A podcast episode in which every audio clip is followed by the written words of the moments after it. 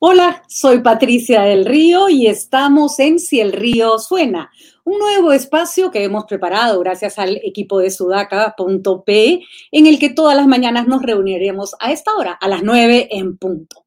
La idea del Río Suena es poder aportar ideas claras, frescas, originales, distintas, análisis rigurosos a través de entrevistas relevantes que nos van a ayudar a entender un poco lo que está pasando en nuestro país ahora, pero tratando de ir un poquito más allá tratar de entender cómo hemos llegado hasta aquí y qué cosa nos depara el futuro. Así que en este espacio ustedes encontrarán conversación, encontrarán discusión, encontrarán debate, ¿por qué no un poquito de humor, pero sobre todo un respeto absoluto por la verdad? En momentos en que a veces la información no llega de manera clara y que se tergiversa por el camino, Sudaca hace un esfuerzo importantísimo por hacer un periodismo serio. Por eso agradezco este espacio. Así que bienvenidos a Si el río suena. Acá nos encargaremos de ver cuáles son las piedras que trae. Bienvenidos. Y bueno, empezamos rapidito, simplemente con tres al hilo. Tres noticias con las que abrimos el día de hoy antes de presentar a nuestro invitado. Primero, linda manera de empezar la semana. Ganó Perú ayer de local en el Estadio Nacional 1-0 contra Venezuela. La figura del partido, es verdad que Cueva metió el gol, pero vamos, con este chico La Padula que ha decidido poner la cara y dar la cara por el equipo. La vez pasada le rompieron el tabique y esta vez juega con esta máscara que parece un personaje de Avengers y esta vez le han chuequeado los dientes de una patada en la boca. Sin embargo, se para y sigue jugando. Vamos, ese es el espíritu de los peruanos, aunque haya nacido en Italia y tenga esta doble nacionalidad. Creo que se siente más peruano que nunca. Y también por si acaso, tomé nota, hoy día se puede quedar hasta un poquito más tarde en la calle. Cambia el toque de queda en Lima y en el Callao y va de una de la mañana a cuatro de la mañana.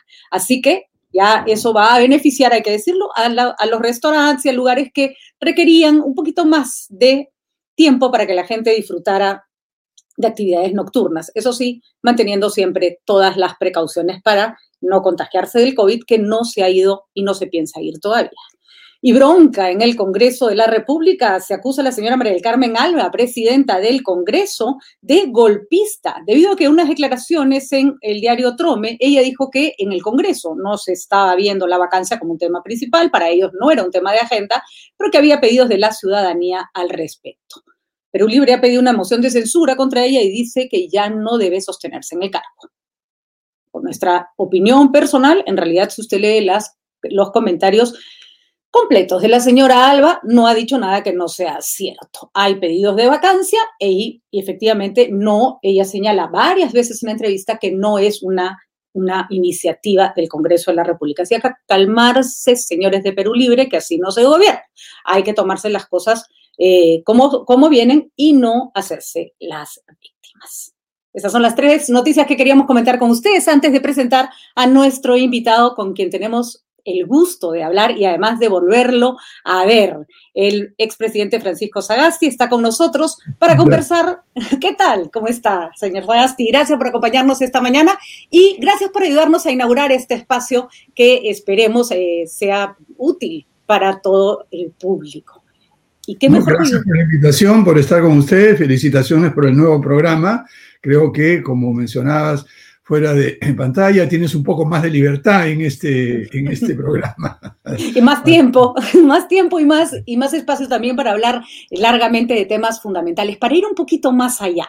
Y hemos escogido conversar con usted por, bueno, es obvio, ¿no? La personalidad que, eh, frente a la que estamos, es la persona que le ha dejado la posta a este gobierno en, en esta complicada coyuntura, pero además ha publicado, ni bien dejado el cargo, antes de dejar el cargo, imaginemos un país mejor y hagámoslo realidad. Tu libro, editado por Editorial Planeta, acá lo tengo, disculpará que está lleno de apuntes y post-its, eh, que reúne artículos y entrevistas que se le hicieron desde 1985, interesante, el comienzo del el gobierno de Alan García, que fue traumático para los peruanos, hasta 2015, es decir, la última etapa en que tuvimos 20 años de una transición, una sí, transición democrática tranquila, sin sobresaltos que se rompe a partir del gobierno de Pedro Pablo Kuczynski. Para el público, simplemente para contextualizar, los artículos no van en orden cronológico, están asociados más bien por ejes temáticos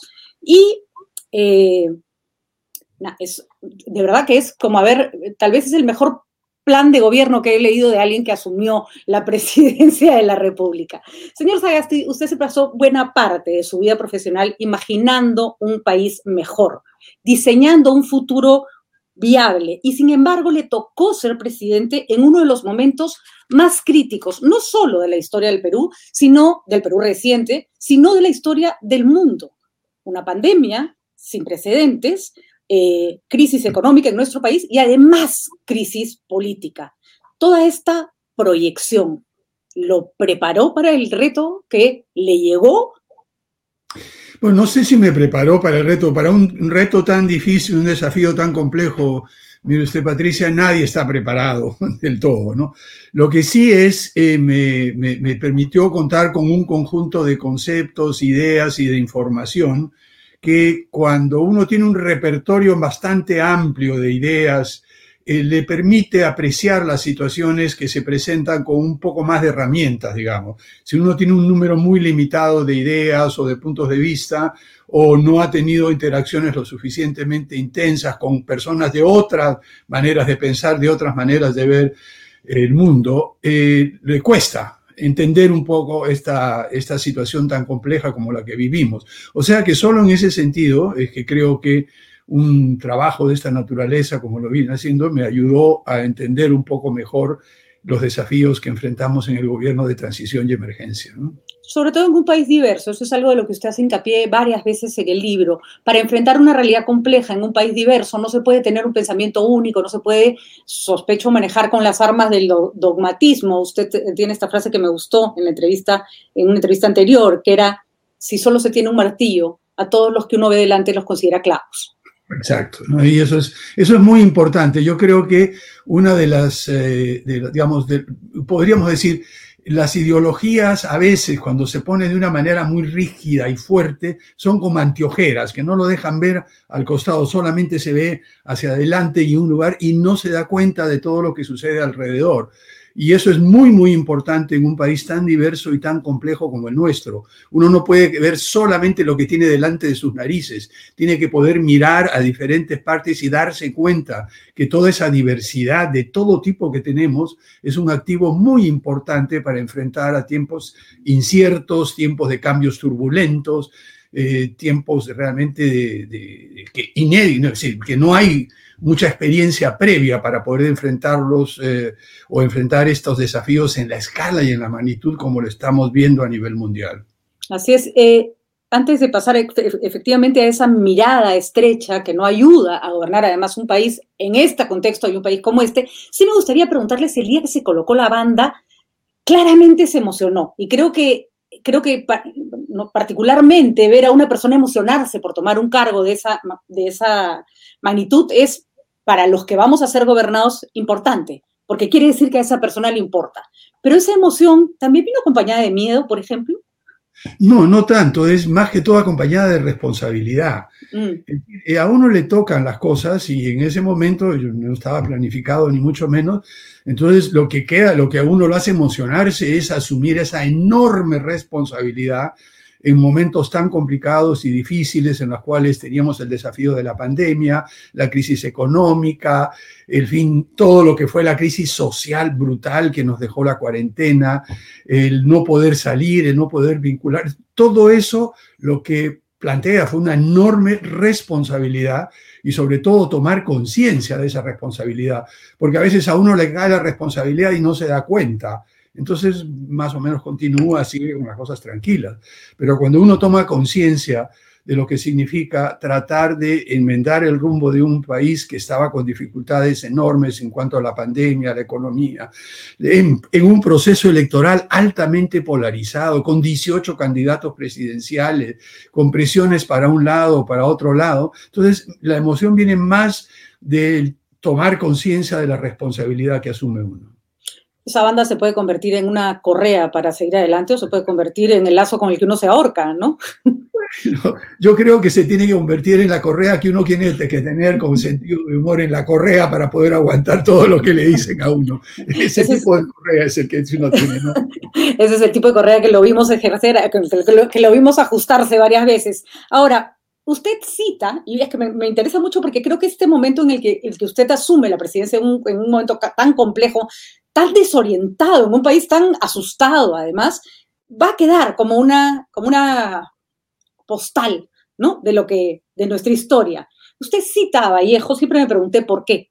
Eh, considerando en frío imparcialmente, es un poema extraño, por esto, un poema en el que Vallejo habla de ciertas cosas del ser humano que no son necesariamente agradables, para al final decir que, sin embargo, abraza a ese hombre emocionado, es decir, lo abraza con todas sus, em, con todas sus falencias. Y es, es un uno de los poemas que probablemente expresa mejor la paradoja con la que siempre juega Vallejo. Y usted es un hombre de paradojas.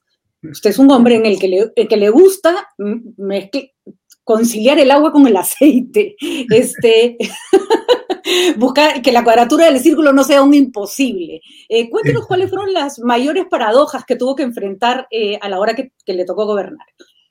Mire, yo creo que la, paradoja es, eh, bueno, hay muchísimas en todo momento. A mí, como, como usted dice, para mí Vallejo encarna esa paradoja de una cierta melancolía, cierta tristeza, pero al mismo tiempo esa esperanza, esos dos aspectos. Y la mayoría de las personas que lee Vallejo, quizá un poco superficialmente, solo se queda con lo primero, se queda con los nueve monstruos, se queda con la parte triste y todo. Y sin embargo, en alguno de los de las entradas de mi blog, cuando tenía mi blog en caretas, justamente tomo ese, ese lado más lúdico, más, más uh, ¿cómo les puedo decir?, más, más esperanzador de Vallejo. ¿no? Ahora, em, paradojas, quizás la paradoja más, más, más digamos, eh, que a mí me era ver qué es lo que estaba pasando a nivel mundial con el tema de la pandemia, con el tema de las vacunas, y luego ver cómo toda esa información, toda esa cantidad de ideas, etcétera, la podemos aplicar en un país con tantas limitaciones y problemas como el nuestro.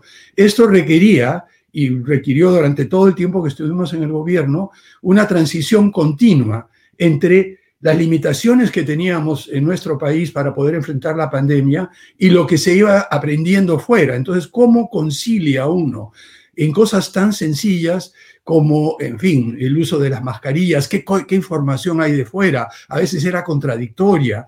Eh, a veces se pensaba que el, el, virus del COVID se, se propagaba más por las superficies, al final nos dimos cuenta que eso no. Entonces todo el tiempo uno tenía que estar revisando a nivel mundial toda la información que tenía y viendo cómo calza en una situación como la nuestra que tiene una serie de limitaciones institucionales, de recursos, de gente. Entonces, para mí esa, ese ir y venir constantemente entre lo que veía posible, lo que se aprendía afuera y lo que podíamos hacer aquí era quizá uno de los temas más importantes. Dicho sea de paso, esto se aplicaba también en otros ámbitos, como todo el tema del proceso electoral, como fue el tema de educación, en fin, hay que tener esa mentalidad que, uno es capaz de ver el largo plazo, pero al mismo el, ver el corto plazo.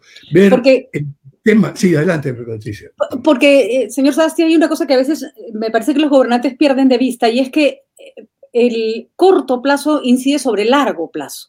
Eh, por ejemplo, ¿no? Si la, decisión de comprar tal o cual vacuna, yo pensaba que difícil para un presidente del Perú tener que pensar además la refrigeración, este pueblo queda demasiado lejos, tengo tal grupo este, que está abandonado, al que nunca llegamos. Claro, eh, desafíos con los que no se enfrentaba nadie.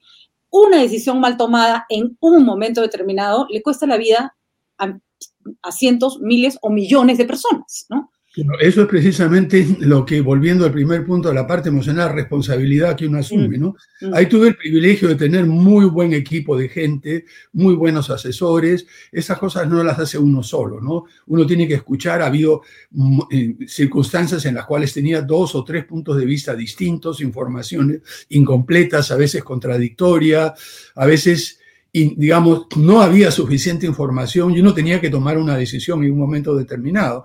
¿Cómo hace para tomar una decisión, sobre, por ejemplo, sobre comprar vacunas como las de Sinopharm, que eh, para ciertas cosas eran las apropiadas para nuestro país, pero se toma la decisión en un momento en que se cruzaba los dedos y se decía, ojalá realmente funcionen. No solo con Sinopharm, pasaba con otras vacunas también en el mundo. Se respira hondo, tiembla la mano cuando hay que firmar, uno se persina Hay, uno, uno, uno, mira, cuando uno tiene que tomar, usted, cuando tiene que tomar una decisión de esa naturaleza, ahí suceden dos o tres cosas, por lo menos a mí, ¿no? En primer lugar, cuando uno está frente a la decisión, todo desaparece, el resto no existe. Es a total y absoluta concentración en la cual uno tiene que ver las circunstancias inmediatas, las posibles consecuencias de mediano y de corto, de, de mediano y de largo plazo. Si tomo esta decisión, me abre o no me abre posibilidades más adelante, si tomo esta otra voy por acá. Entonces, todo el resto, a uno le pueden estar hablando y diciendo y toda esa cosa, no absolutamente concentrado. Y en el momento en el cual se llega una decisión, uno ya la asume. A uno asume y dice, muy bien, ya esto fue la decisión que tomé, estará bien, estará mal, pero esto yo me hago responsable de esa decisión. Si veo inmediatamente que es una decisión que va por un camino equivocado, que hay que modificar, inmediatamente uno tiene que aceptar que se equivocó, cambiar y retroceder y buscar otra opción. Pero no es que uno... Entonces, en ese sentido, las decisiones que uno toma en el corto plazo, tiene que examinarlas en función de las consecuencias en el mediano y largo y de los efectos colaterales. Y una vez tomada la decisión, uno tiene que ver cómo va evolucionando, cómo va cambiando, y a partir de eso o se continúa o se modifica. Un, aspecto interesante del periodo que le toca, que son ocho meses que han parecido ocho años, por cierto, porque nunca, o sea, a veces uno siente que pasaran demasiadas cosas. En estos, en estos dos últimos años nos ha pasado tanto, ¿no es cierto?, que siente como que hubiera vivido mucho más de lo que hemos vivido. Y sin embargo, usted es curioso porque probablemente es uno de los presidentes que tiene que enfrentar un gobierno de la mano de la ciencia. La pandemia obligó a que la política introdujera la ciencia y la ciencia, vamos a decirlo, se estaba, estaba como usted en el gobierno también sobre el caballo. Llegó a decepcionarse, llegó en algún momento a cuestionar, bueno, esta ciencia en la que yo confiaba me hace cometer errores o me dice un día A y me dice un día B. Bueno, no, lo que sucede es que yo siempre he trabajado el tema de ciencia y tecnología desde que hice mi tesis de doctorado sobre esto, empecé a trabajarla en 1968, Patricia, probablemente antes que usted naciera. Un poquito antes, un poquito antes. Entonces, yo he podido ver a lo largo de los años la interacción entre ciencia y política. He tenido entre mis amigos y mentores, por ejemplo, a Harvey Brooks, que fue el primer asesor científico en los Estados Unidos, asesor científico del presidente Kennedy. Y trabajé con él muchos años cuando estuve en el, Consejo de Ciencia y Tecnología de las Naciones Unidas. ¿Qué quiero decir con esto? Que yo he podido ver a la evolución, cómo ha ido imbricándose, juntándose lo que es la ciencia, el conocimiento, y no solo la ciencia biológica, la ciencia dura, sino las ciencias sociales también. bueno, usted es lingüista, eh, cómo uno eh, aprende a interpretar el lenguaje político, todas estas cosas me permiten eh, por decirlo así, imbricar o juntar lo que es el conocimiento riguroso que proviene de toda la gama de las ciencias con el ejercicio del poder político. Entonces, cuando uno llega a una situación como eh, la de la pandemia, en el cual el conocimiento se iba produciendo en tiempo real. Eso. Uno puede ver un libro y dice, mire, aquí está el informe. No, no, no, no. Uno tiene, va cambiando y aún ahora va cambiando y vamos aprendiendo cada vez más. Por ejemplo, todo el debate actual sobre las dosis de refuerzo. ¿Se necesita? ¿No se necesita? Y uno tiene que aprender además a darse cuenta que eh, cuando se produce conocimiento riguroso en tiempo real, esto no está exento de sesgos, de puntos de vista, y recordemos una cosa que poca gente toma conciencia, que las vacunas, la producción de vacunas, la distribución de vacunas y la entrega es parte de un juego geopolítico a nivel mundial de posicionamiento de Europa, de Rusia, de China, de los Estados Unidos y que, por ejemplo, hay estudios sobre efectos secundarios. Bueno, hay quienes los estudian muy a fondo, pero inmediatamente los sacan a publicar eh, con respecto a una u otra vacuna entonces uno tiene que darse cuenta que, ajá, esta investigación está saliendo, quién la hizo, por qué la hizo, está bien, es rigurosa, pero veamos también que puede haber otro grupo que está haciendo otra investigación. Y, lo que sucede es que eso se hacen con muestras muy pequeñas. Entonces, dependiendo de la muestra de personas que uno tome, puede ir sesgado el, el resultado. Entonces uno tiene que poder filtrar todo eso y darse cuenta que los laboratorios que producen vacunas utilizan esos estudios como arma de competencia también. Y los países en los cuales están estos laboratorios utilizan a las vacunas también como un medio que podríamos llamar de diplomacia de las vacunas, ¿no? Quiero una acotación en ese punto, eh, señor Sassi, porque, ingeniero, porque me parece que ahí hay, un, hay un, algo en, lo que particularmente me ha parecido un horror y que, bueno, particularmente, ¿qué importa mi opinión? Que lo ha mencionado incluso la ONU el mundo mostró en cierto sentido su peor cara con las vacunas porque se mercantilizó algo que necesitábamos todos con una ceguera absoluta, ¿no es cierto? Como si es que si yo me vacuno y tú no, no importa, yo estoy protegido, no, así no funciona y el virus no conoce fronteras. Sintió frustración cuando trataba de comprar vacunas y sentía que entraba en un mercado y no en algo que debías tener una visión más global. Bueno, no era tanto el mercado, el mercado es solo una parte hay que tomar en cuenta todo el aspecto geopolítico. Veamos también, las dos cosas iban de la mano. La parte de mercado, y por supuesto que estábamos en un mercado básicamente de vendedores, sin que todo el poder lo tenían los productores y eh, proveedores de vacunas, porque eran pocos y todo el mundo tratando. Pero aquí hay un problema mucho más de fondo que ahí sí hay que retroceder unos 50, 60, 70 y hasta 80 años, hasta la creación del sistema de Naciones Unidas, la declaración de los derechos eh, humanos, el derecho universal, todo, todo eso, eh, perdón, en fin. Eh, lo que sucede es que en ese momento, a fines de la Segunda Guerra Mundial, hubo una toma de conciencia que era necesario crear instrumentos multilaterales y los bancos multilaterales de desarrollo, el sistema de Naciones Unidas, etc.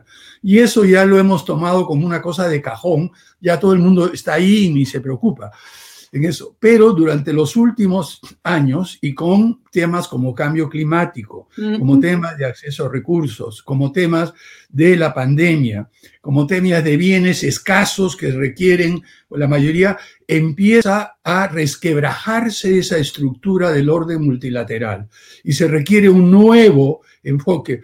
Hace algunos años escribí un libro sobre la provisión de bienes públicos globales e internacionales, eso fue hace 20 años, tratamos de promover eso, pero no era el momento. Ahora he visto un renovado interés por lo que propusimos hace 20 años, con todo un esquema novedoso, distinto, para organizar los esfuerzos internacionales de una manera más equitativa. En el, yo, como ya conocía todo ese esquema, no es que me causó frustración ni nada. La pregunta que nos hacíamos, y por eso es que logramos conseguir las dosis de vacunas, ok, este es el mundo, injusto, cruel, desordenado, como quieran plantearlo, ¿qué hacemos nosotros como estrategia en este mundo? No es el ideal, no es el que queremos, podemos gritar y exhortar a la gente que necesitan vacunas, pero eso no va a pasar inmediatamente. Entonces, en esas circunstancias, ¿cómo nos manejamos por los vericuetos del poder internacional, de los mercados, para asegurarnos, como logramos casi 100 millones de dosis en unos pocos meses. ¿no? Eh, Entonces, eso, es lo que se requería, lo, que hay que hacer, eh, eh, Patricia. Esa fue una, tarea titánica. La otra gran eh, responsabilidad, a usted se le pedían dos cosas principalmente, por supuesto, eso no fue lo único que hizo, pero las dos cosas más visibles eran las vacunas, ¿no es cierto? Detener la pandemia con las vacunas y la transición democrática. Y hablando de esta visión globalizada, sabemos que estos organismos internacionales también sirven para poner coto, ¿no es cierto?, a abusos de poder en determinados países, para denunciar dictaduras. Eso, por supuesto, no existía antes de la Segunda Guerra Mundial. Hitler probablemente no hubiera avanzado tanto si el mundo hubiera sido de esta manera. A usted lo le increparon, le han dicho que tuvo la culpa de que se perpetrara un fraude en el Perú porque no asistió a organismos internacionales para que se revisaran los, resultados electorales. En, en, algún momento usted fue muy, firme en no tomar partido, en no en que la presidencia no se involucrara. En algún momento lo dudó, es decir, en algún momento dijo, de repente tengo que ir, pues ya, ¿no? A un organismo internacional. Aquí, aquí, no hay ninguna duda. Mira, hay una cosa, mire usted, y creo que es importante que lo sepan. Es decir, tenemos una norma constitucional, tenemos la constitución, tenemos todas las reglas del juego democrático establecidas de esa manera. Y lo que hay que hacer para empezar es respetar, esa, respetar esas reglas del juego democrático. Y eso fue lo que hicimos. La autonomía del Jurado Nacional de Elecciones, de la OMP, todo eso se respetó al detalle. Se invitaron a 14 misiones internacionales de observación electoral, la más grande, la de la OEA, con más experiencia, con mucho más conocimiento, con un equipo muy fogueado que ha estado en decenas de elecciones y sobre la cual no hay ninguna duda en cuanto a su conocimiento, experiencia, neutralidad e independencia. Entonces, mire, ¿cómo voy a pedir yo a la OEA que revise y le enmiende la plana a su misión observadora aquí, que ha dicho que no hay ningún problema con las elecciones. No solamente era absurdo porque la legislación y la constitución peruana no le permite al presidente interferir, sino que además de eso, si así lo permitiera, ¿cómo le voy a decir yo a la OEA que desautorice a su misión de observación que ha dicho que todo está en orden? No estamos en el caso de eh, Bolivia, en la cual la misión observadora de la OEA dijo de que había serias irregularidades. Entonces, allí sí se justifica. Pero si la misión nos dice de que no hay ningún problema, yo voy a ir donde el secretario general diga, por favor, enmiéndele la plana a su propia misión electoral, que ha dicho que todo está en orden, que hay algunos pequeños incidentes que no afectan todo eso, le voy a pedir a la OEA que le enmiende la plana a su propia eh, misión. Por favor, es un poco absurdo. O sea que yo no dudé en ningún momento. Hoy, le pregunto a Francisco Sastilla, no al presidente de la República. ¿Hubo fraude? ¿Sí o no? Creo que toda la información es que no hubo fraude de ningún tipo. No solo eso, sino que después, eh, ahí es donde viene ya no paradoja, sino contradicción. La, quienes alegaban que había fraude, y se imaginaron una operación masiva con una capacidad de organización extraordinaria para poder hacer eso en las zonas más apartadas de nuestro país y al mismo tiempo decían que eran unos incapaces, que no podían organizar nada. Entonces, por favor, realmente eso eh, no, no, no calza con la realidad. Probablemente en la imaginación de algunos puede, podrá existir eso, pero una de las cosas que tenemos que hacer no confundir imaginación con realidad, ¿no? Por supuesto que sí. Ahora, hay un aspecto importante en su libro y es que usted es, curioso porque escribe en, en, un artículo, por ejemplo, las condiciones que se necesitan para ser presidente. Me parece que es en una entrevista en que la señala, ¿no? Que conozca bien el país, que conozca bien el contexto internacional, que tenga sensibilidad, que tenga capacidad de acción, que conozca de economía y política, que tenga condiciones éticas y morales y que tenga credibilidad. Creo que si a, nosotros, a los ciudadanos, se nos permitiría hacer un checklist, usted cumple básicamente con casi todos los requisitos y no todos. Pregunta complicada, pero... Eh, eso, eso se, eh, lo escribí eso en el 94, 95. 94, sí. Por ahí más o menos. Eh, para mí es una especie de, aspiración, ¿no? Uno trata si considera que esas son las características adecuadas, uno trata de estar a la altura de esas características y eso es, pero no es solamente el presidente, es todo el gobierno en conjunto, no es todo el equipo de ministros, el poder ejecutivo. De eso se trata, Patricia.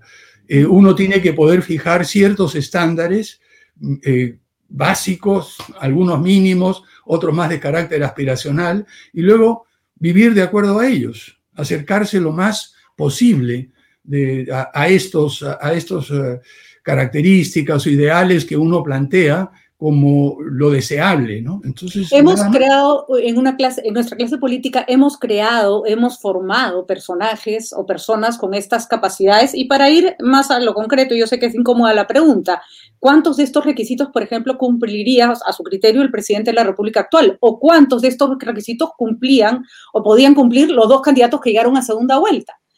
Sobre eso eh, no, voy a, no, voy a, no quiero referirme en nada. No, no, no, no personalmente, ¿no? Pero...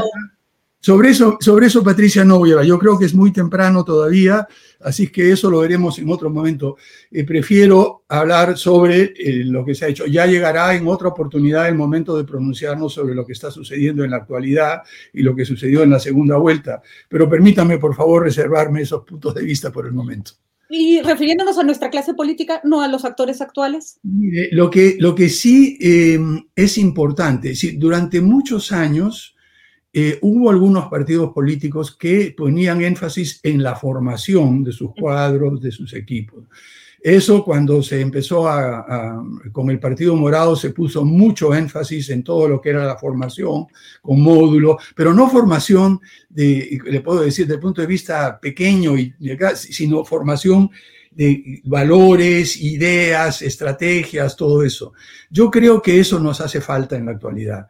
Yo creo que tenemos, desgraciadamente, en general, una clase política que requiere mucho más formación. Y no, no solamente formación de experiencia, sino, es decir, ahí tenemos políticos que tienen muchísimos años en la política actual, pero en términos de formación con los criterios que he mencionado, todavía no los tienen. ¿no? Tenemos algunos que ya llevan 20 o 30 años o más todavía en la política y no, ni siquiera se plantean acercarse a ese tipo de, de, criterio que debería tener un, político en general y un estadista. ¿no? Eh, centrándonos en la presunción de inocencia que le, este, atañe a toda, a toda los ciudadanos de este país. Sin embargo, si nos centramos en el hecho en que todos los expresidentes, que todos los que lo han precedido, están involucrados en alguna investigación fiscal o están acusados o, bueno, han tenido consecuencias dramáticas por, eh, por, cuestionamientos al ejercicio del poder, ¿qué se siente haber sentado, haberse sentado en una silla y decir, ok, todos los que se sentaron antes de aquí antes que, de que me siente yo, probablemente se vayan presos o estén en un juicio. Ni, ni, siquiera me lo pregunté. Había una tarea que hacer, y es decir, es lo que trato de explicarle a muchas personas que me preguntan, ¿no? Es decir, cuando uno llega a un cargo, hay, por decirlo así, unos términos de referencia. Esto es lo que tiene que hacer y ya están planteados en la Constitución de una manera muy clara. Entonces, lo que uno trata de hacer es no se preocupa por eso, sino cómo cumplo estos términos de referencia que me da la Constitución. Y en el caso del Perú es una cosa bien interesante porque hay tres papeles que tiene el presidente de la República y cada uno es diferente del otro. Y cada uno requiere una actitud distinta. O sea, uno tiene que a veces desdoblarse en tres partes. En primer lugar, es el jefe de Estado. Es el presidente de todos los peruanos y peruanas hayan votado, me gusten, no me gusten, tengan esa opinión, me ataquen o no me ataquen, difamen o no difamen, también soy presidente de ellos y me debo a ellos. Ese es el jefe de Estado de la visión más amplia. Luego es el jefe de gobierno, compartida en cierta medida con el presidente del Consejo de Ministros, es el que tiene que tomar decisiones sobre el rumbo que debe adoptar el país, etc. Pero en tercer lugar, es el jefe supremo de las Fuerzas Armadas y de la Policía Nacional del Perú. Y aquí este ya no es un rol político, es un rol, digamos, de eh, jerárquico de estructura de los pilares de la defensa nacional y de la seguridad nacional. Entonces, por ejemplo, cuando antes de las elecciones invité al jefe del Comando Conjunto, a los tres comandantes de las Fuerzas Armadas y al eh, director general de la Policía una semana antes de la primera vuelta, por favor, ya aquí no les está hablando el jefe de Estado, no les está hablando el jefe de gobierno, les está hablando el jefe supremo de las Fuerzas Armadas y de la Policía Nacional del Perú. Por favor, díganme qué es lo que están haciendo ustedes para asegurar la tranquilidad y la paz durante el proceso electoral, qué amenazas han detectado. Entonces, ahí hay una relación distinta, diferente. Y lo que les dije, y lo pueden corroborar, ellos, corroborar con toda claridad, es, miren, aquí les estoy hablando en esta condición. El día de mañana, cuando tengamos que ver algo sobre el presupuesto y todo, ese es un papel de carácter político y eso irá a través de la presidencia del Consejo de Ministros y de la ministra de Defensa porque hay toda una línea jerárquica. Yo no voy a entrar directamente a interferir con lo que ustedes hacen, eh, y, mucho menos. Mire, Patricia, ha sido, según me dicen, una de las pocas veces en la historia del Perú en la cual el gobierno en ejercicio no modificó un ápice el cuadro de ascenso de las tres armas y de la Policía Nacional, pese a las llamadas que recibía yo, la que recibía la ministra, el presidente, miren que tal fulanito fue mi asesor y todo esto, sí, de todo. Venían, no señores, vamos a seguir estrictamente el orden de méritos que establece la comisión y no interferimos en nada. Eso... Todo esto para decirle que estas diferencias que usted menciona a la hora de sentarse, uno tiene que sentar en la silla y darse cuenta de que tiene tres papeles, tres roles distintos que desempeñar. Eso implica tener claro no solo que, cuáles son sus funciones, sino cuáles son sus límites, cosa que les cuesta a muchos gobernantes, saber qué cosa pueden y qué cosa no pueden hacer. Usted ha señalado a lo largo, creo que de, toda esta reflexión que está eh, que está presente en el libro, que se necesita una, forma, una afirmación de lo nacional, de buscar todos un objetivo común entre, dentro de la diversidad para poder eh, construir el país que imaginamos. Eh, sin embargo, esta diversidad es la que parece a veces ponerle escollo, ¿no es cierto?, a, la necesidad, a lo nacional, a buscar un concepto de, ok, todos queremos que nuestro país sea de esta manera. Y en este contexto en particular, que tenemos un país absolutamente fragmentado, tomado además por posiciones que no quieren ver más que su propia eh, línea de pensamiento, tanto de uno como de otro lado, eh, siente que se aleja el Perú de esa posibilidad, que se aleja de usar su diversidad para proyectarse en un futuro común? Bueno, eh, sí y no. En primer lugar, eh, creo que es importante indicar que esto es, como usted ha dicho, Patricia, es una fragmentación, no es una polarización, porque ahí se está tratando de construir dos polos artificiales juntando puntos de vista muy diferentes y dejando de lado todo el centro, que es un espacio muy, muy amplio que todavía no se ha articulado de una manera razonable. Entonces, yo creo que eh, no hemos intentado, yo a lo largo de los últimos 50 años, yo creo que poco a poco, a tropezones, hemos ido mm, avanzando en la dirección de reconocer la diversidad. La Lima de hoy, la manera de pensar del político de hoy es muy diferente. Cuando yo empecé a interesarme en la vida política fue en 1956, en las elecciones que eligieron a Prado como presidente y estaba Lavalle de otro candidato. Eh, no, no dejaron que Belaunde participe, recuerda bien el manguerazo y todo eso ya 12, 13 años yo ya me preocupaba por la política. Y ahí lo que uno podía ver era la invisibilización total de, un, de una parte de nuestra población, de las mujeres en gran medida también, pero de todos, decir, políticos no podían ser aquellos que no estaban dentro del establishment, por decirlo eh, tradicional. 50 años, 60 años más tarde hemos dado un salto enorme en reconocer la diversidad.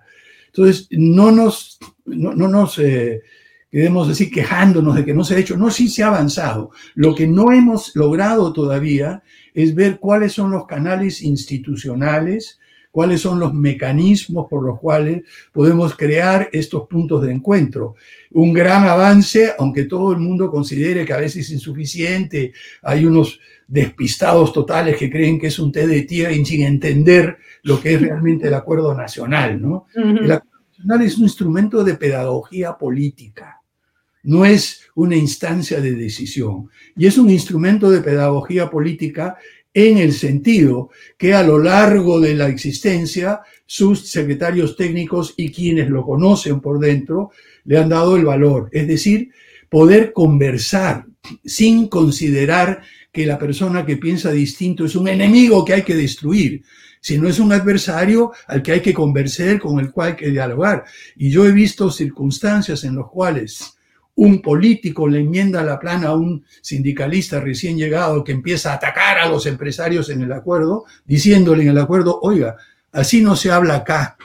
Aquí se habla con respeto, no se ataca ni se insulta. Entonces, esas instancias de pedagogía política que indican de que podemos entendernos mejor son las que a mí me dan la esperanza de que se puede seguir avanzando aún más de lo que hemos hecho en construir esos espacios, construir los espacios de concertación. Coincido con usted en que esto de que usted llama la democratización social efectivamente se ha avanzado, porque el día, o sea, el solo hecho de que alguien pueda señalar que tal comportamiento es racista y que pueda haber una queja ya implica que por lo menos nos damos cuenta que el problema existe, cosa que probablemente hace 50 años no existía. Hay, usted señala como otro pilar importante para el futuro la modernización productiva y creo que tampoco podemos negar que en eso se ha avanzado mucho. El tercer pilar es el que me preocupa y es la legitimación del Estado, porque creo que justamente usted llega a la presidencia cuando el Estado como tal pierde su capacidad de hacerse, de, con sus instituciones, de hacerse cargo de sus ciudadanos, por lo menos en el ámbito del Ejecutivo y en el ámbito del eh, Poder Legislativo. ¿Y ahí qué hacemos? Porque esta, nuestras instituciones parecen fragilizarse cada vez más. pero, mire usted, eh, yo creo que quizá una de las cosas que tratamos de hacer en el gobierno de transición y emergencia es demostrar que incluso con estas instituciones limitadas y con sus problemas, es posible gobernar pensando en el bien común, gobernar con honestidad, gobernar con eficiencia, gobernar no poniendo amigos y parientes o lo que sea, o correligionarios, sino la persona más capaz en el puesto, independientemente del color político. A donde voy con esto es que incluso en esta situación de, deterioro institucional que tenemos, es posible hacer cosas y gobernar razonablemente. Y luego poco a poco se irá, le voy a dar dos ejemplos concretos de lo que se puede hacer con lo que ya se tiene. El primero ha sido la Comisión para la Reforma del Sistema Judicial. Esta comisión se, creó en 2017, si mal no recuerdo, después de todos los escándalos, todo eso, para reformar, bueno, se había reunido, tenía unos términos de referencia muy claros, pero por la pandemia y por otras cosas se había quedado de lado. Nosotros completamos en el corto tiempo que estuvimos las sesiones, las cuatro sesiones que faltaban, algunas las hicimos a lo largo de dos o tres, pero terminamos con un informe claro, concreto y además con costos, Patricia. Pedimos el apoyo del Banco Interamericano de Desarrollo, se contrató un consultor y dijo, ¿cuánto nos cuesta reformar el sistema judicial en cinco años? Con la participación de todos, el Poder Judicial, la Fiscalía, la Defensoría del Pueblo, la Junta Nacional de Justicia, eh, la Contraloría, eh, la, Presidencia del Consejo de Ministros, la Presidencia del Congreso. Y también, por otra parte, revivimos esta eh, institución informal, pero que me parece que tiene un, campo enorme, que es el Consejo de Estado, que no existe, pero es un, un lugar donde se reúnen los jefes de los distintos poderes del Estado, incluyendo el Tribunal Constitucional y todo, simplemente para... Tuvimos 10 sesiones. Y, ahí... Tuvimos, y emitimos dos o tres pronunciamientos. ¿Qué quiero decir con eso? Que se puede avanzar incluso en el proceso de institucionalización y legitimación del aparato del Estado, aún en condiciones adversas. Eso, si es que se aplica lo que usted también ha estado señalando hace un momento, y es buscar un justo medio, porque en el momento en que uno se quiere ir a los extremos y no quiere escuchar al otro, eso es imposible. De acuerdo con usted en que existe una falsa polarización. Es como que dos grupos extremos hubieran copado la agenda política y nos hubiéramos olvidado que hay más gente en nuestro país, ¿no es cierto? Y usted hablaba justamente de la necesidad de que se constituya un centro. Curiosamente hoy los peruanos, que creo que estamos hasta acá en la confrontación, y de estas izquierdas y derechas que en realidad a la gente ya no le dicen nada, en términos nada, ¿no es cierto? Eh, el centro es como que en este contexto desapareció. El Partido Morado intentaba construir un consenso, no lo logró en las elecciones, pero curiosamente en este contexto político hace falta un liderazgo de centro, una voz de centro, aunque no esté eh, presente en el, en el gobierno. ¿Usted asumiría no como cargo político, sino como aporte a la, sociedad, como aporte a la comprensión. Establecer esa sí diría que es oposición al gobierno, diría que es oposición al sistema. Se necesita una voz de alguien que diga, oye, dejen de pelear. Por ahí no va. ¿no? Bueno, mira, no, no, no creo, yo creo que hay muchas voces que están diciendo eso ya. Eh, yo creo que, que, sí es necesario, yo no pretendo ser esa, esa voz, yo creo que se requiere no una voz, se requiere un coro diciendo eso un, un coro de, mujeres y de hombres eh, diciendo lo mismo. Ya no estamos en la época del solista que en la política puede hablar del centro. Lo que se requiere es un coro de personas con el mismo propósito. Por supuesto que tiene que haber un director de coro y eso surgirá de los jóvenes, ya es la siguiente generación y la subsiguiente las que tienen que asumir este, este papel. Pero hay que tomar en cuenta de que no es un solo el, el, que va a lograr articular esta posición, que no me gusta llamarla de centro, pero es una posición de equilibrio frente al papel del mercado, del mm, papel del Estado, de la sociedad civil, de la academia, que nos ha faltado tanto. Nos mm, hemos mm. ido de un bandazo al otro extremo por el otro lado y nos hemos pasado así muy rápido por el justo medio del cual hablaba usted anteriormente. Yo creo que lo que tenemos que hacer es volver de un extremo, volver del otro y quedarnos más o menos en una posición equilibrada eh, que además dicho sea de paso, tiene que pensar en el futuro que se nos viene. Lo que no nos damos cuenta, creo yo, es que el mundo, la humanidad, está en un cambio de época fundamental. Las instituciones van a tener que adaptarse a nuevos contextos, a nuevos desafíos, a nuevas situaciones que no hemos tenido nunca en la historia de la humanidad. Nunca, por ejemplo, por acciones humanas deliberadas o no tan conscientes, es que hemos alterado el equilibrio y la relación entre la humanidad y los ecosistemas que sostienen la vida humana. En este momento ya sobrepasamos la capacidad de regeneración automática de los ecosistemas. Entonces, vamos a tener que hacer algo. No tenemos, y ahí volvemos al punto que usted mencionaba anteriormente sobre acción internacional, no tenemos en este momento las estructuras institucionales, ni siquiera en algunos casos los conceptos que nos permitan actuar con eficacia para poder, digamos, corregir ese desequilibrio que la propia humanidad ha producido en su relación con los ecosistemas que soportan la vida humana. ¿no? De acuerdo, de acuerdo estamos, más, de lo que podemos, regenerar. Ahora, ahí me gustaría hacerle una pregunta porque ya tenemos que ir cerrando porque me estoy robando su tiempo. Y es, este, ahí usted señala en varios de sus artículos la importancia de la información para tomar decisiones. Y además cita varios, este, varios estudiosos y, cita tres problemas. El exceso de información que marea y que no permite tomar decisiones. Creo que en el Perú eh, eh, más bien padecemos de información pobre, muy pobre, ¿no? Este, luego, el esta, cosa como de ayayeros alrededor que hacen que el gobernante pierda la visión de lo que está pasando en el país. Creo que no fue su caso, pero hubo uno, un tercero, que eh, me parece que, lo, aplicó y debe haber sido duro. Y es que usted señala que las cifras económicas a veces llegan tarde y las gobernantes toman decisiones sobre la base de realidades que no son claras. Le pasó al Perú con el tema de los muertos por COVID. Y el Perú fue el primer país que se atrevió a decir, ok, a mí se me ha muerto el cuádruple de gente de lo que yo había contado. Recién hoy está haciéndose eso en otras partes del mundo. ¿Qué significó? Porque, ojo, a los políticos no les gusta decir la verdad, mucho menos cuando la verdad duele. Y esa fue una verdad dolorosísima. Bueno, pero yo creo que es fundamental.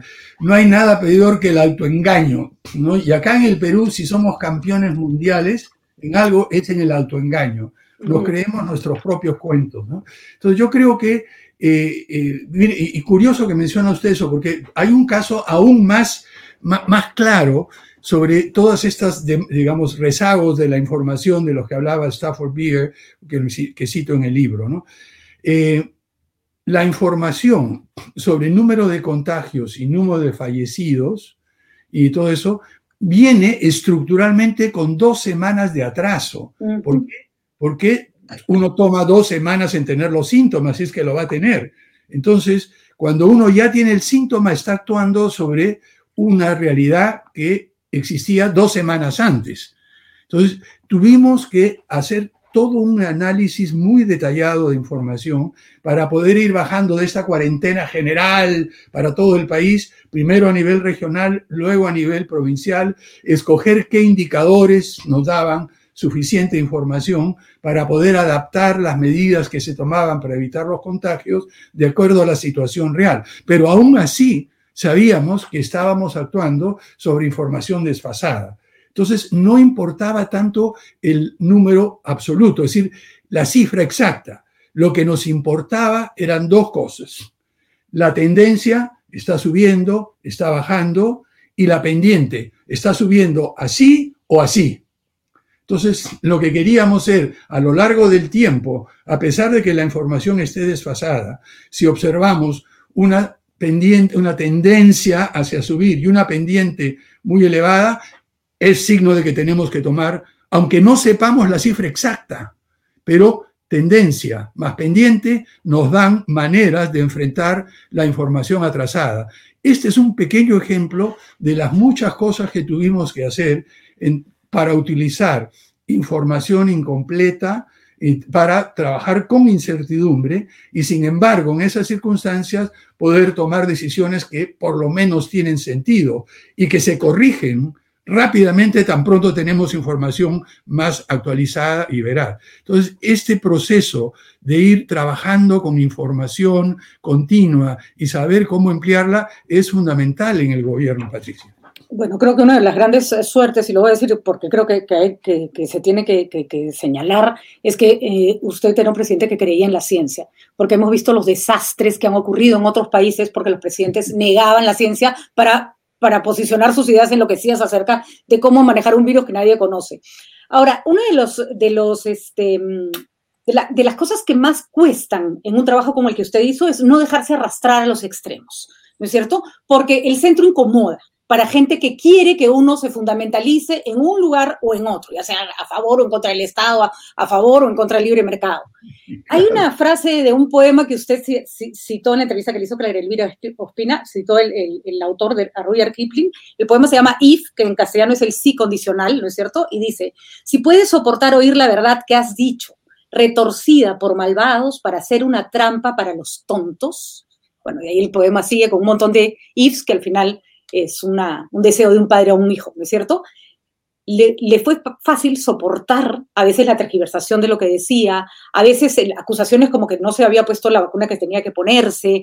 Eh, hubo mucho ruido a su alrededor. Ah, eh, lo acusaron de ser, de haber hecho una componenda para que este fuera el gobierno que saliera elegido, más o menos como que usted tenía una, una trama eh, ahí, este, no sé, un, plan, ¿no? Maquiavélico. ¿Qué es lo peor que se ha hecho usted que le ha molestado?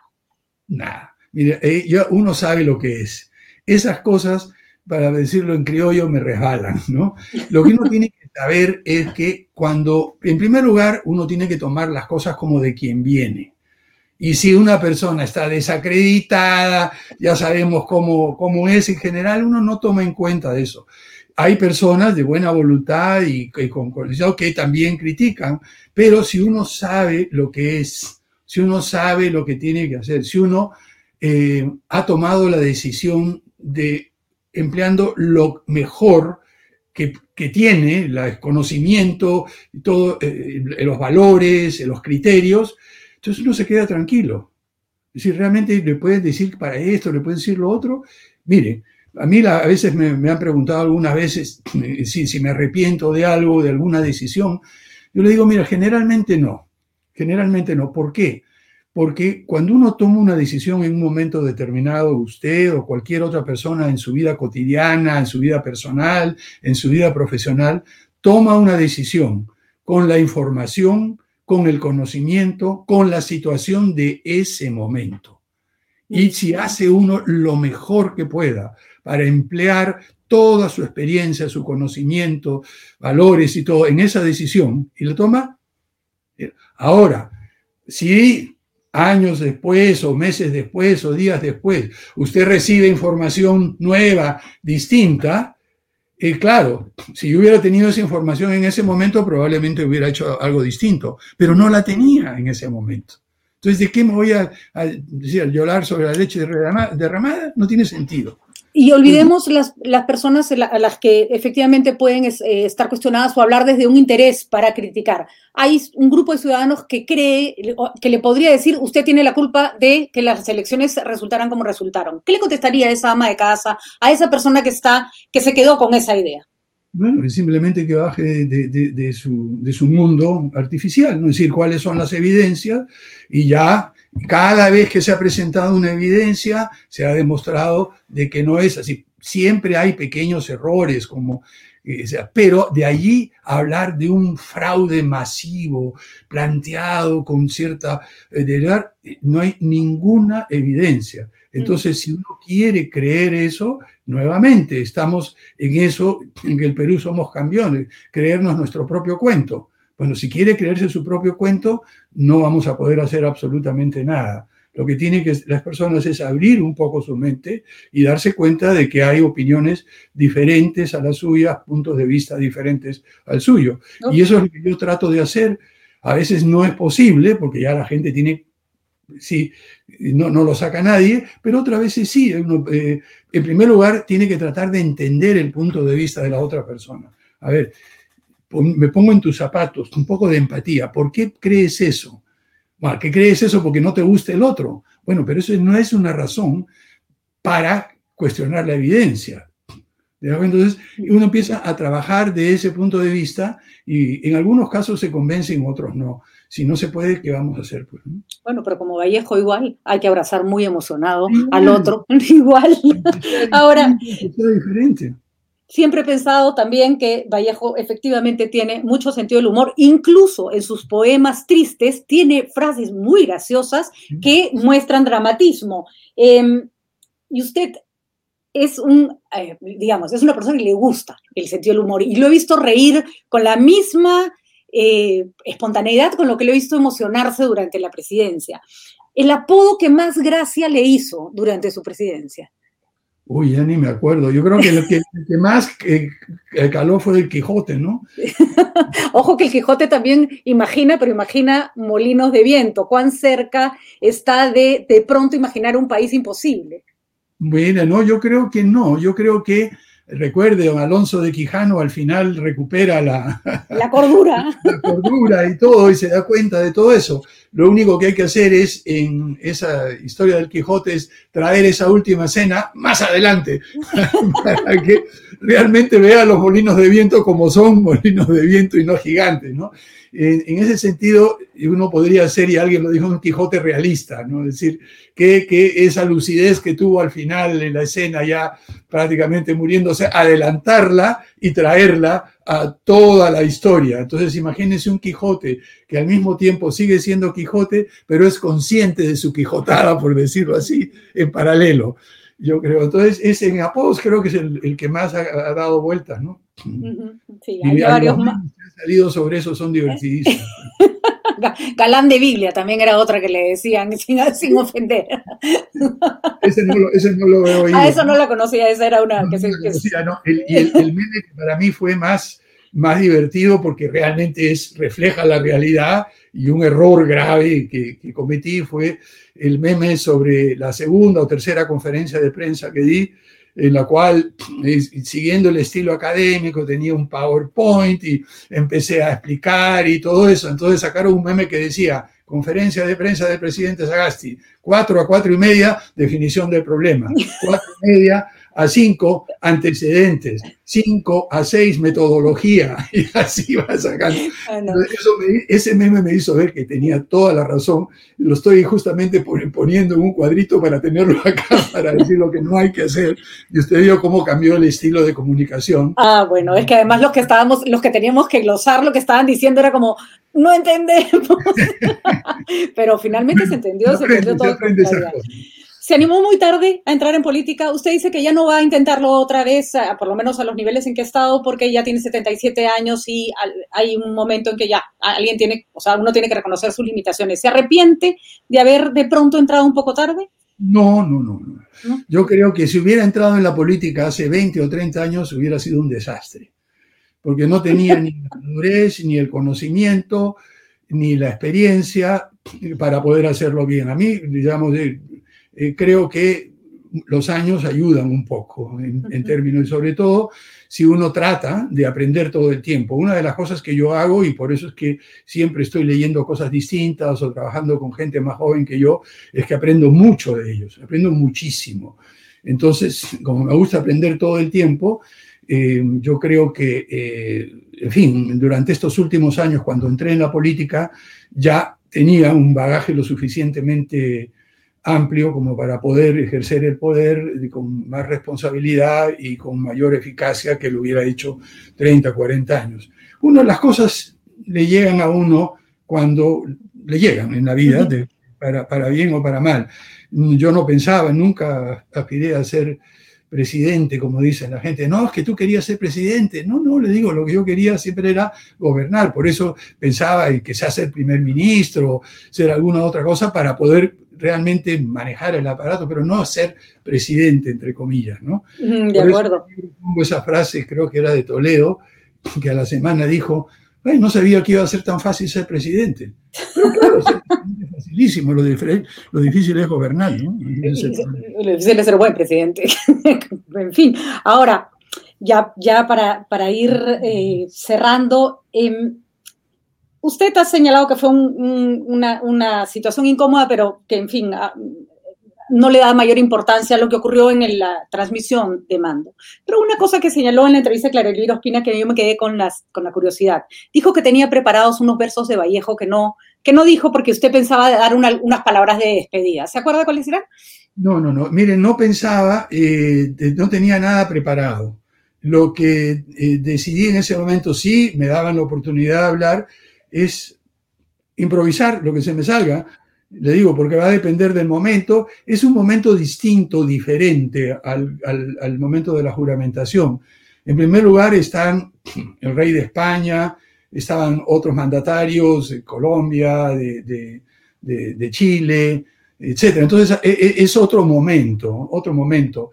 Y ahí estaba dudando si sería Vallejo, si sería Arguedas, tenía varias cosas en la cabeza y lo que al final decidí es decir, bueno, lo que salga. Si, cuando esté allí, si es que me deja hablar, soltar un poco y ver, pero no tenía nada, nada preparado, Patricia, para, para ese tema. Y lo que quería, el, el, tema central era básicamente unidad, eh, mirar al futuro, eh, colaboración con los otros países, en fin, e, e, eso eran las, las, ideas, eh, que iba a ser una cosa improvisada corta de, tres minutos, cuatro minutos nada más.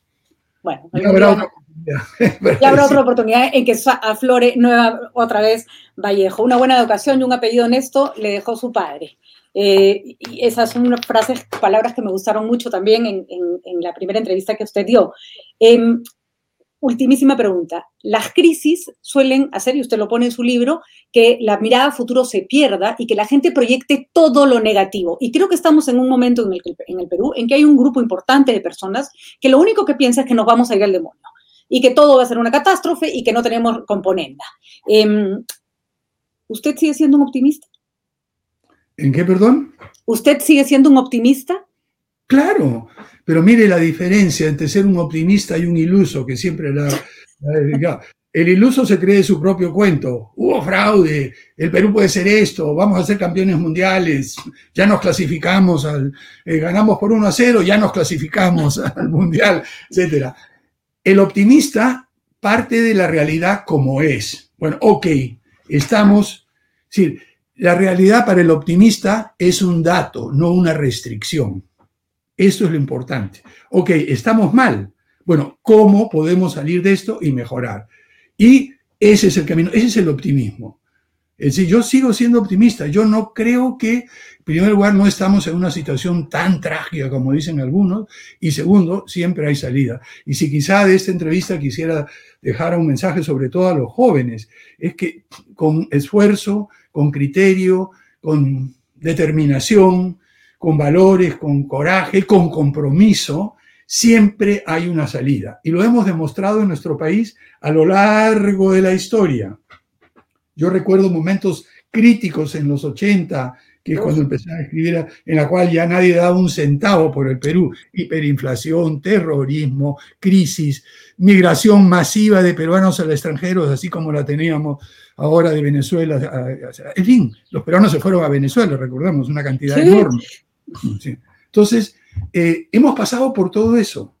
Y sin embargo, cuando uno mira ya con calma, hemos ido avanzando. Entonces, ¿cómo no ser optimista en un país tan extraordinario como el que tenemos? Lo único que se requiere es una mirada clara, fría sobre la realidad que tenemos ahora y luego una imaginación para ver cómo de esta realidad construimos caminos hacia un Perú mejor.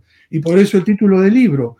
Sí, juntar imaginación y realidad, Patricia, es lo que nos falta. Yo creo que si nos quedamos solo con la imaginación o solo con la realidad, no vamos a ir a ningún lado. Juntar las dos es lo que nos falta y es el mensaje que quisiera, sobre todo a los jóvenes que están tan desencantados con la política, métanse en política, trabajen, imaginen cosas mejores, sean optimistas. Eso sí, partan de la realidad dura y fría, tal como es, no como quisieran ustedes que sea. Considerando en frío imparcialmente. Nosotros nos, Nosotros nos despedimos. Parcialmente.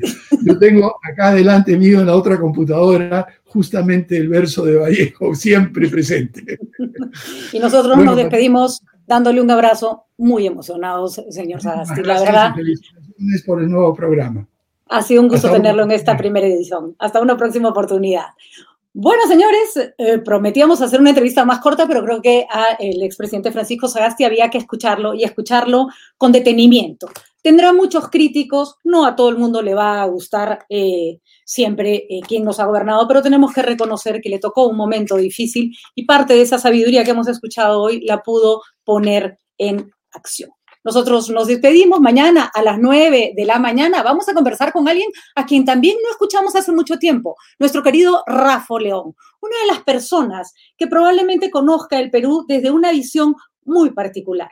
Aprendió a ser un viajero, no un turista en su país y sabe de discriminación mucho más de lo que muchos estudiosos. Así que mañana Rafa León con nosotros y gracias por haber estado con nosotros en Si el río suena.